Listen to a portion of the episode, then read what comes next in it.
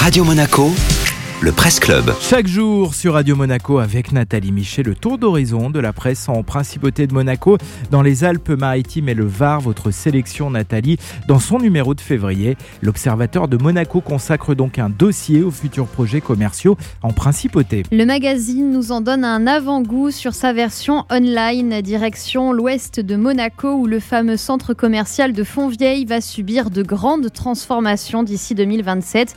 Le futur bâtiment a été designé par le cabinet italien Fuxas, à qui l'on doit aussi le concept d'hôtel de luxe qui doit être construit tout près de là, à Cap d'Aille.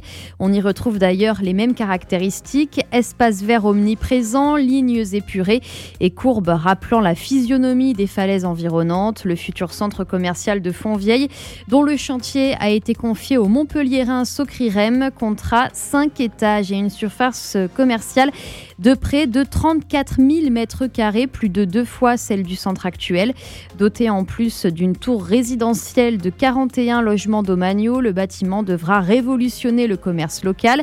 Interviewée par l'Observateur de Monaco, l'administratrice des domaines Elodie Keng évoque un vrai gros projet de restructuration qui englobera aussi les espaces de bureaux occupés actuellement par plusieurs services de l'État, dont nos amis du Centre intégré de la gestion de la mobilité.